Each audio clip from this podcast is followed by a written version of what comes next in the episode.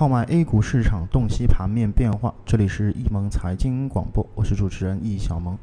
那么今天是二零一四年的八月十二号，我们先来了解一下今天上午收盘之后的一个盘面情况。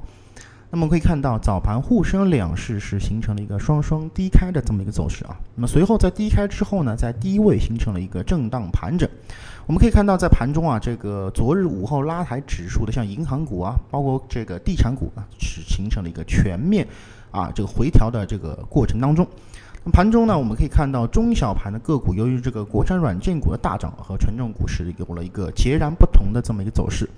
在这个沪深两市板块方面啊，木鱼、机场和这个仓储物流是排在今日板块这个涨幅榜的前三，呃，且这个三个板块的涨幅呢都超过了百分之二以上啊。这这另外一端啊，日用化学、保险，呃，这个包括煤炭啊，则跌幅在这个跌幅榜的这个前两啊前这个前三位。那么从概念方面再来看的话呢，这个新股未分配，呃，食品安全和金融 IC 卡是位列前三。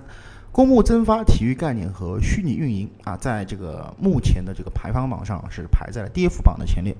那么经过昨日的这么一个大涨之后啊，今日这个指数是再度形成了一个调整之势。不过从整个操盘手软件的这个角度来看啊，按部就班指标目前的限价线呢依然处于这个顶部线的上方，这无疑对于指数是形成了一个无形当中的支撑。